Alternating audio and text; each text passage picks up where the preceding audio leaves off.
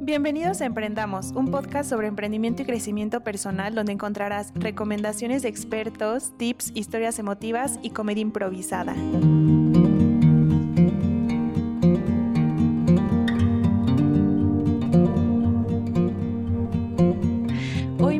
Como siempre con mi compañero Angelo. Hola a todos los que nos escuchan desde cualquier parte del mundo. Estamos nuevamente reunidos para hablar de los temas que más nos gustan. En este episodio no nos acompañará Emiliano por motivos de agenda, pero en su reemplazo temporal tenemos desde la Ciudad de México a Cristóbal. Muchas gracias Angelo. Hola a todos, un gusto estar por acá con ustedes. Aprovecho para presentarme. Yo soy Cristóbal Dupuy. Tengo más de seis años de experiencia trabajando con startups y ayudando a empresas a aprovechar las herramientas que existen en el ecosistema digital para impulsar el crecimiento. Eh, muchas gracias por la oportunidad de estar el día de hoy con ustedes. Buenísimo, Cris. Estamos muy felices de, tenernos, de tenerte en este capítulo. Y como pudieron ver en el título, hoy vamos a hablar de consejos financieros que aplicados en tu pyme o incluso en tus finanzas personales te van a ayudar a administrarte mejor, crecer, disminuir el estrés, poner foco a lo importante, vaya, casi que a solucionar el 95% de los problemas en tu vida. Así es, Angie, y es por esta razón que tenemos el día de hoy como invitado a Lucas López, un profesional con más de 10 años de experiencia en puestos gerenciales en pequeñas, medianas y grandes empresas y que actualmente también funge como coach de negocios. Buenísimo, Lucas, bienvenido. Estamos encantados de tenerte con nosotros. Muchas gracias a ustedes por invitarme a este espacio tan especial y espero con mucho cariño poder compartir mis conocimientos con todos los oyentes de este podcast. Pues muchas gracias Lucas por estar con nosotros y para empezar, ¿por qué no nos cuentas un poquito de esos aportes que has hecho para que todas las empresas con las que has estado hayan logrado los objetivos?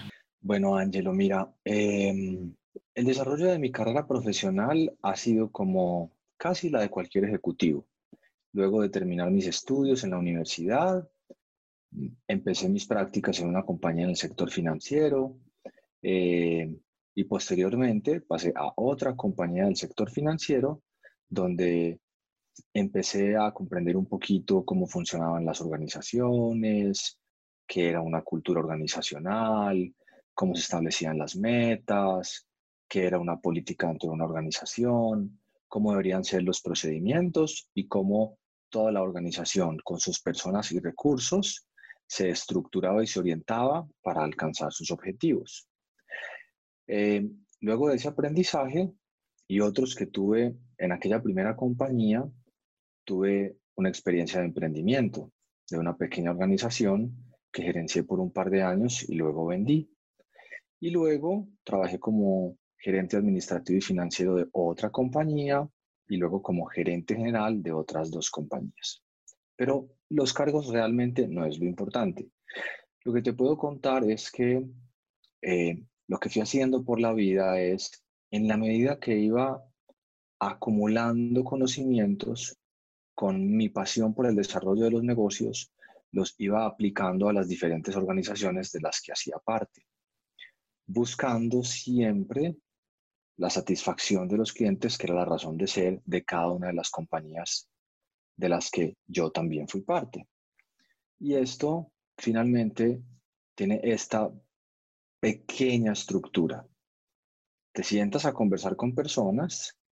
Las organizaciones para mí no son más que eso, una conversación viva que se hace a través de correos electrónicos, chats, comités, reuniones de gerencia, conversaciones de pasillo, videollamadas, pero siempre estamos conversando, escuchando personas y transmitiendo información.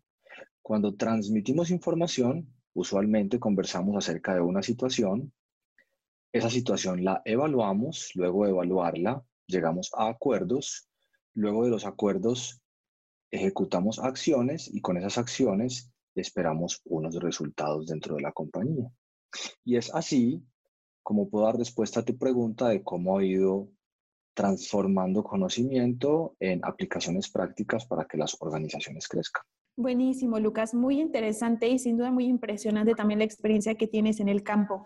A mí me gustaría que para que volvamos este capítulo un poco más práctico para las personas que nos escuchan, nos ayudes dando los consejos más importantes que les darías a los emprendedores o personas que quieren llevar su vida más organizada justo para alcanzar sus metas financieras. Perfecto, Angélica. Mi primer consejo sería que nunca se pierdan de vista los clientes. En los inicios haríamos casi cualquier cosa por nuestros primeros consumidores, pero con el paso del tiempo eh, empezamos a dar respuestas que son contrarias a escuchar y satisfacer a quienes son nuestros clientes.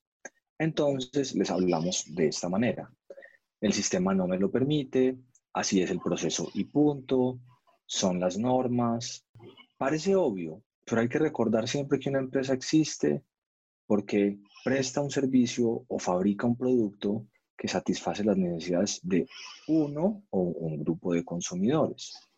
Y es por esto que es el cliente el que siempre debe ser nuestro centro de atención. Muy importante lo que nos cuentas, Lucas, y es que muchas veces nosotros cuando empezamos a, a emprender quizás perdemos el norte y tendemos a enfocarnos siempre en otras cosas, eh, pues se presentan situaciones que pueden que ese enfoque inicial termine siendo no tan importante y las cosas que se plantearon al principio para la satisfacción de nuestros clientes o consumidores terminan dejando, se terminan dejando hacia un lado y nuestra razón de ser también pierde un poco ese paradigma.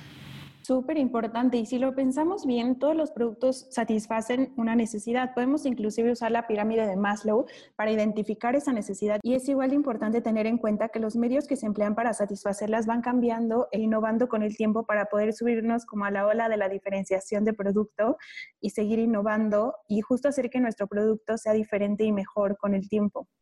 Lucas, ¿cuál es el segundo consejo que nos tienes? Le diría a los emprendedores que escuchan este podcast y a los pequeños y medianos empresarios que observen y estudien permanentemente su negocio. Una matriz DOFA o RICE o cualquier otro sistema administrativo o de gestión que se establezca dentro de una organización es solo un modelo para administrar ideas acerca de la organización. Pero hay que tener siempre en cuenta que los modelos no son la empresa, solo sirven para estudiarla mejor. Entonces, ¿quién es el mejor vendedor de telas? El que conoce de estas las composiciones, sus gramos, el tacto, la caída, los colores, la frescura, la duración, la forma del lavado.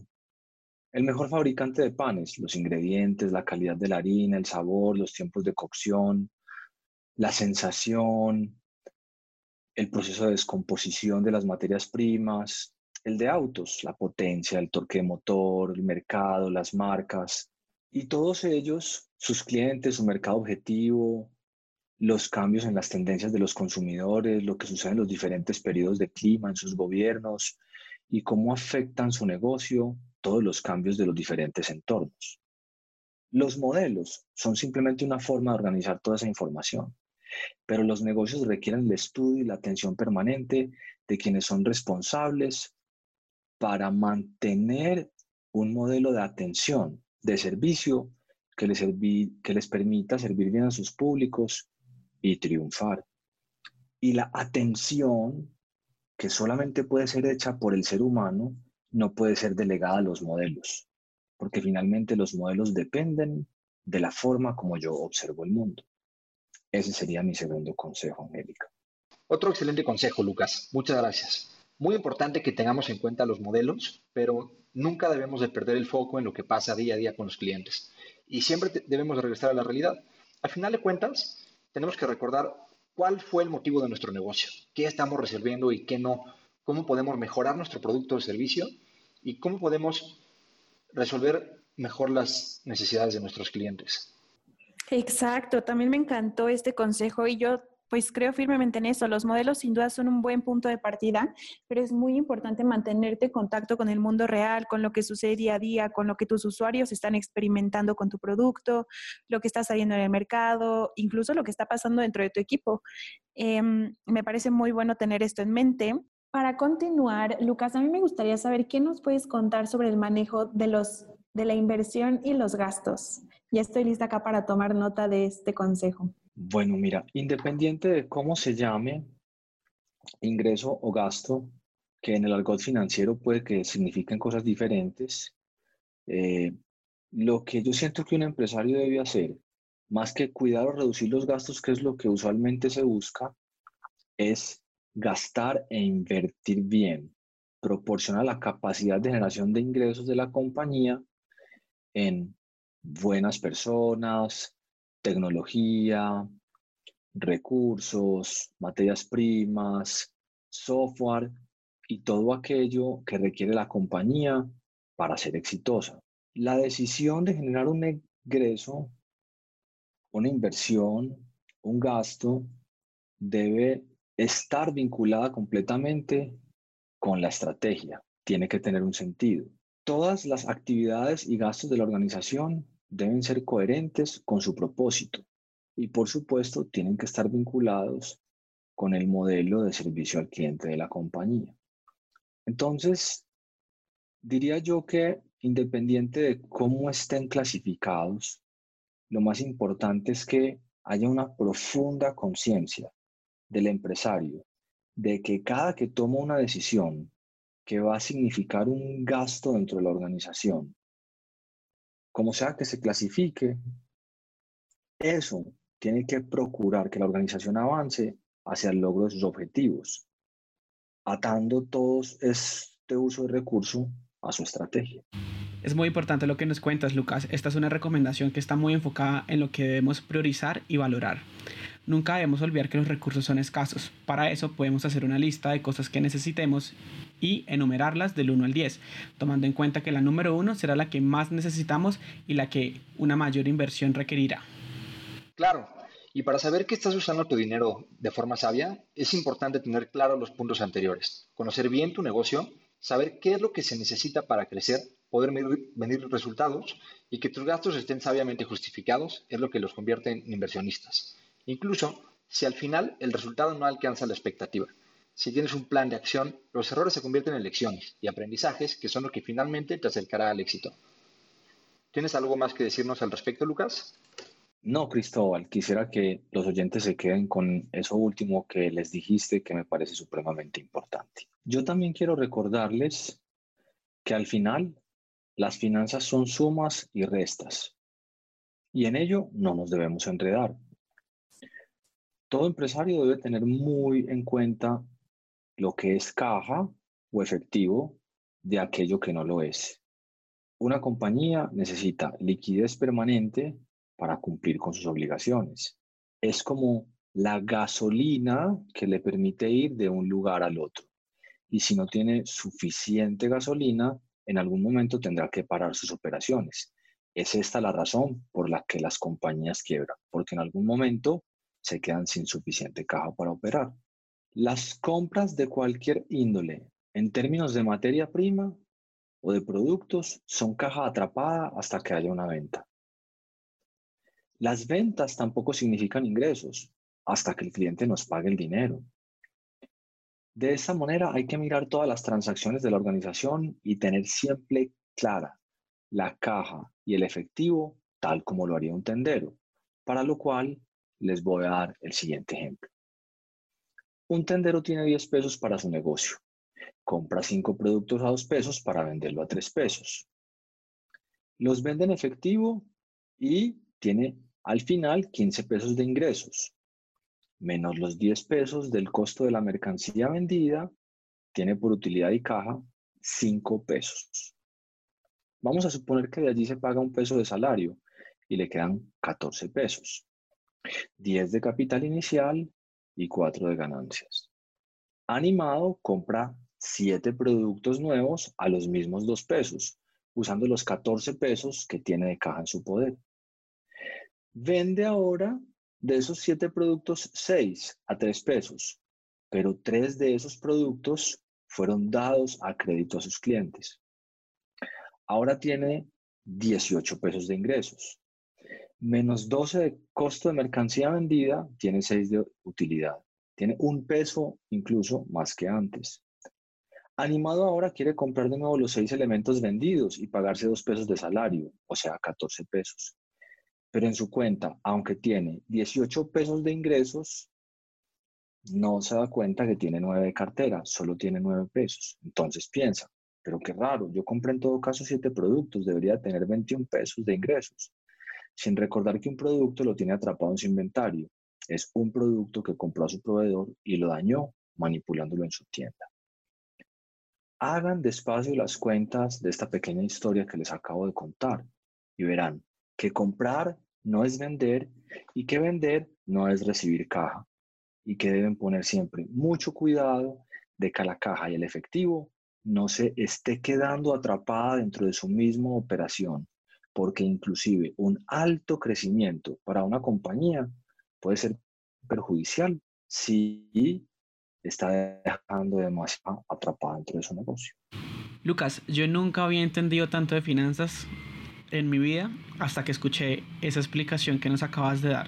Siento que ayuda a simplificar y a dar mejor entendimiento a los que vemos las finanzas como algo difícil y complicado.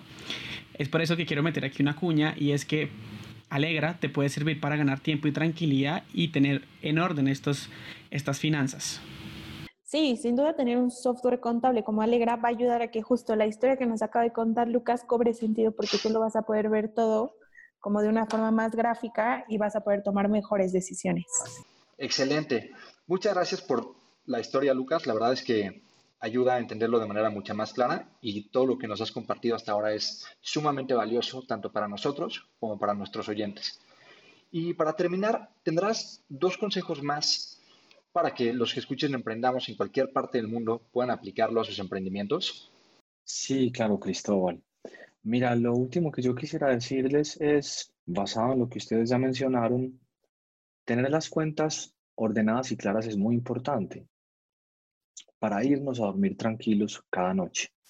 No cumplir con las obligaciones fiscales, por ejemplo, puede acarrear tantos problemas que luego tratar de resolverlos te restaría mucha energía la que precisamente necesitas para desarrollar nuevos productos y servicios y servir a tus clientes. En ocasiones buscamos ahorrarnos algún dinero en el pago de obligaciones fiscales, en el pago de obligaciones laborales, y luego tenemos que dedicar largas horas con nuestros contadores a desenredar cuentas y largas horas con abogados para que nos defiendan ante las entidades del Estado. Y esta energía la necesitamos realmente para servir a nuestros clientes. No existe una empresa hoy que sea muy exitosa por efecto de haber, digamos, evadido sus obligaciones de impuestos o sus obligaciones laborales. Las empresas son muy exitosas porque sirven muy bien a sus clientes con productos y servicios exitosos. Entonces, concentren sus energías en eso, en llevar sus cuentas claras y bien organizadas. No es tan complicado y con un sistema como Alegra es aún más fácil. Recuerden que, como lo decía al principio, las finanzas son sumas y restas y todo lo que al final aparece en un estado de pérdidas y ganancias. Eh, y en un balance general, lo que hace es reflejar todas las facturas de compra y todas las facturas de venta clasificadas de diferente manera en esos estados financieros. De la misma manera que hay que mantener las cuentas organizadas, la periodicidad, la regularidad, la frecuencia y el cuidado de esas cuentas, de los asuntos de la organización, incluyendo la contabilidad, es clave, porque es lo único que permite identificar tendencias y situaciones críticas y a su vez las mayores posibilidades de crecimiento, mientras que de la misma manera se elimina el riesgo. Entonces, por esto es importante tener un buen sistema de información y la revisión periódica de ese sistema de información es clave. Porque, ¿qué sucede ahí? Vinculándolo con el inicio de esta conversación, esa información bien organizada nos permite tener las conversaciones claves para llegar a los acuerdos necesarios que nos permitan ver cuáles son las acciones requeridas para lograr nuestros resultados. Un sistema de información que no te prueba información clara y precisa es como, como volar un avión con instrumentos descuidados y desafinados. La probabilidad de que choquemos por falta de altura o desviación del rumbo es alta. Lo mismo sucede en las compañías con el asunto de las cuentas y la caja. Por favor, empresarios, ténganlo muy en cuenta para que sus negocios siempre puedan llegar al éxito. Muchas gracias, Lucas, por tus consejos. Sin duda van a ser muy útiles para todos los emprendedores que nos están escuchando. Y para cerrar un poco ya el, el, hilo, nos vamos directo a la recomendación del libro de la semana. Esta semana se trata de Finanzas para Emprendedores de Antonio Manzanero Escribano. Nos habla sobre cómo encontrar inversionistas y atraer capital para iniciar o hacer crecer un negocio. El primer paso que comenta es justo entender cómo funcionan las finanzas corporativas y con esto poder redactar un buen plan de negocios y hacer una planificación financiera sensata para poder presentarla. Esto va muy de lo vano con todos los consejos que nos comenta Lucas.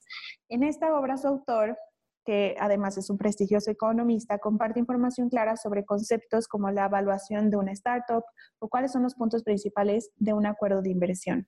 Así es, Angélica. Finanzas para Emprendedores describe todo aquello que un emprendedor debe conocer para conseguir financiación para su empresa y mantenerla a flote durante sus primeros años de vida.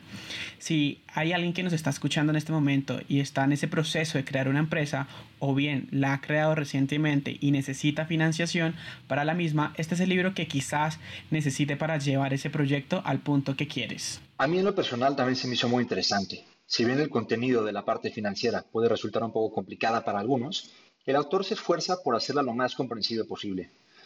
Incluye no solo el marco teórico de las finanzas, sino también el marco legislativo del proceso de creación e implementación de una startup. El valor de este libro reside en que busca una perspectiva distinta a la americana. La mayoría de los libros reconocidos sobre este tema se sitúan en el caso estadounidense con empresas que tienen base en ese país. Y en su libro, Manzanares recoge esas experiencias, pero señala las diferencias con la situación de su país, en el que él está incierto. Se los recomendamos mucho y como siempre saben que nos pueden compartir sus opiniones y comentarios por, medio de nuestro Instagram, que es arroba emprendamos podcast. Eh, Lucas, te agradecemos de nuevo haber estado con nosotros en este capítulo. Nos encantaron tus consejos y esperamos poder tenerte aquí pronto, próximamente. Hemos llegado al final del capítulo, esperamos les haya gustado. En el siguiente episodio les vamos a hablar sobre cómo reclutar el mejor talento para tu negocio, así que no se lo pueden perder. Muchas gracias por acompañarnos. Bueno, muchas gracias a todas las personas que nos acompañaron en este podcast y a quienes lo escucharán en el futuro. Eh, espero que estos consejos hayan sido de utilidad para ustedes, que sobre todo lo que buscan es que como empresarios ustedes jamás pierdan el contacto con su negocio.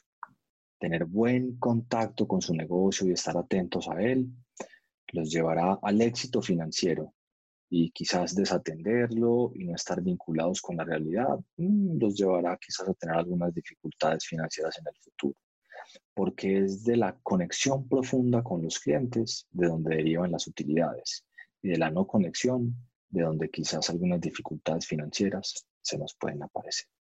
Muchas gracias por todos los consejos y por haber participado el día de hoy con nosotros, Lucas. Eh, muchas gracias también a Angie y a Angelo por haberme dado la oportunidad de estar aquí eh, participando con todo ese contenido y escuchando de primera mano los consejos de Lucas. Em, y pues espero verlos por acá de nuevo pronto. Muchas gracias Lucas, muchas gracias Cristóbal. Esperamos que también los dos estén en los próximos capítulos de Emprendamos y también agradecer a todas las personas que nos escuchan cada vez que sale un capítulo de Emprendamos. Adiós.